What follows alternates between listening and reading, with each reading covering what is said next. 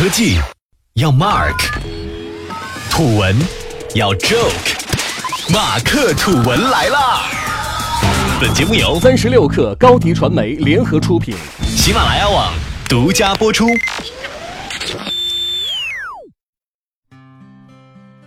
各位听众，大家好，欢迎收听这期的马克土文。世界杯刚刚结束，决赛相当精彩，法国夺冠。大家记住了超强凝聚力的克罗地亚，记住了金球奖得主莫德里奇，还记住了中国一家厨房电器公司华帝。世界杯结束后，华帝一跃进入微博热搜榜第二位，相信大家的朋友圈也一定被华帝刷屏了。我们先来回顾一下这件事的前因后果。今年三月初，华帝和法国足球队签约，成为法国队官方赞助商。五月三十号，华帝又接着宣布。如果法国队夺得本次世界杯的冠军，那么他们将对二零一八年六月一号零点到六月三十号二十二点期间购买华帝夺冠套餐的消费者退全款。从这时候起，法国队夺冠，华帝退全款的消息就开始在线上线下全面传播开来。不过那个时候，大多数的吃瓜群众对这样哗众取宠的营销都不看好，多是抱着看看热闹的心态。但是六月三十号，剧情发生了起伏，法国队顺利进入八强，华帝也顺势将活动顺延三天至七月三号结束。这时，华帝慌得一逼，天台让给华帝的调侃在网上蔓延开来。七月十六号凌晨，法国队夺冠，和法国球迷一起狂欢的还有购买华帝夺冠套餐的消费者们。华帝公司也在第一时间启动退款程序，宣布兑现法国队夺冠华帝退全款的承诺。华帝的这场世界杯营销事件也攀上了最高峰，热搜榜上华帝的排名居然打败了法国夺冠。与此同时，之前等着看华帝出洋相的吃瓜群众们也纷纷倒戈，华帝退款成世界杯最大赢家变得名副其实。那么，为什么华帝为消费者免费退款，反而成为了世界杯最大赢家呢？因为和其他在世界杯上刷脸、动不动几个亿广告费的品牌相比，华帝投入的资金量并不大，最后反而 C 位出道，起到了四两拨千斤的效果。根据华帝七月四日发布的公告，这次退款活动将由销售区域经销商和公司总部共同承担完成。活动期间，夺冠退全款指定商品的零售额总计约七千九百万元。另外，华帝方面还说，在世界杯期间，公司线上线下渠道的总销售额共计约十亿元，同比分别增长了百分之二十和百分之三十左右。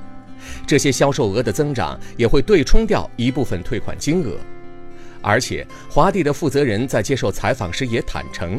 需要退款的金额数值在公司的年度营销预算内，这些钱就算花了，对公司也不会有什么实际影响。这也就是说，只花了不到七千九百万元，华帝就买下了世界杯最佳广告位。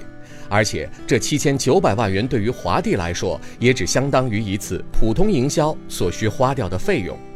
相比之下，蒙牛。另一个在世界杯上成功刷脸的品牌，凭借天生要强的梅西获得了良好的传播效果。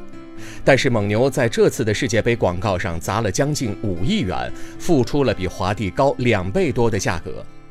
蒙牛还算好，起码花了钱，但有正面效果。其他的品牌如知乎、Boss 直聘、马蜂窝等，虽然也花了大价钱，却因为脑白金式的无脑刷屏广告而收获一众差评。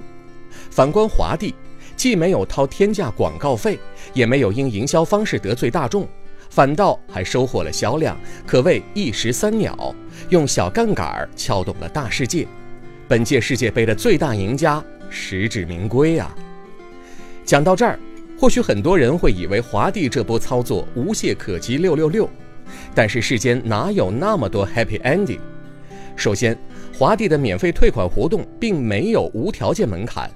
以线上为例，所谓的退全款，并不是直接把钱退还到消费者的腰包，而是和电商平台合作，以返还平台购物券的形式分发。这样一看，这个退全款多少有点名不符实，还有些强制购物的味道。并且华帝还要求消费者在指定好的日期前提供指定好的审核材料，只有通过审核材料的消费者才能获得购物券。